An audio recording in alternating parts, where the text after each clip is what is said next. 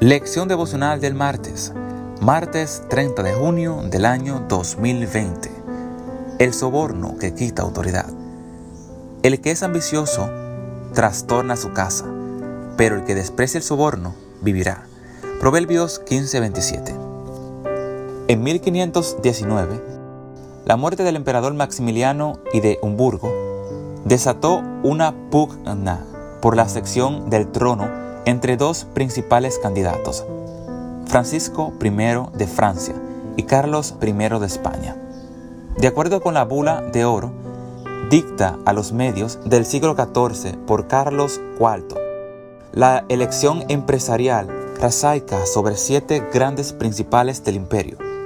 El rey de Bohana, los Axorbipos de Colombia, Matgusia y Terbis, y los principales electores de Bamburgos, Sohaya y Palactina. Así que de pronto se inició una gran lucha por ganar el voto de los electores con todo tipo de obsequios. Margarita de Austria, tía de Carlos, ofreció al arzobispo de Matgusia el archicangirato del imperio, además de 103.000 flores de oro. Por su parte, el príncipe de Paraltidiato se embalsó con 139.000 florieres.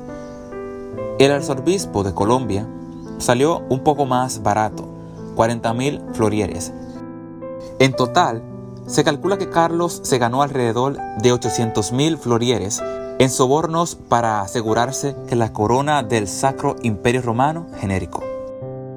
Pero había un elector cuyo voto era una incógnita, Federico el Sabio de Sajonia el protector de Martín Lutero. Roma estaba muy interesada en ganarse su apoyo para poder aplastar de una vez y por todas a Lutero y sus seguidores. Así que envió emisarios a Federico, incitándole a presentar su candidatura al trono del imperio, y le prometió el apoyo del Vaticano a cambio de su compromiso de frenar al monje Angustino. En realidad, se trataba de una gran tentación. Al saberlo los franceses, de inmediato trataron de sacar al príncipe Sajón del lado de Carlos. Se ofreció un posible matrimonio entre su hermana, Catalina, con el sobrino del elector, Juan el Federico. Pero nada de eso fue determinante, sino que las nulas ambiciones de Federico el Sabio, quien dio su voto a Carlos sin percibir ningún tipo de soborno.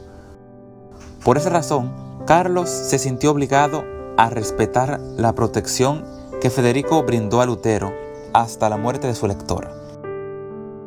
Posiblemente, de haber aceptado el soborno de alguna de las partes, la historia de la reforma protestante había sido muy diferente.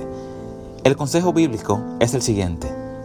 No tuerzas el derecho, no hagas excepción de personas, ni aceptes sobornos, porque el soborno ciega los ojos de los sabios y pervierte las palabras de los justos.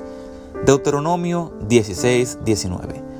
Ruega hoy al Señor que te aleje de las prácticas deshonrosas.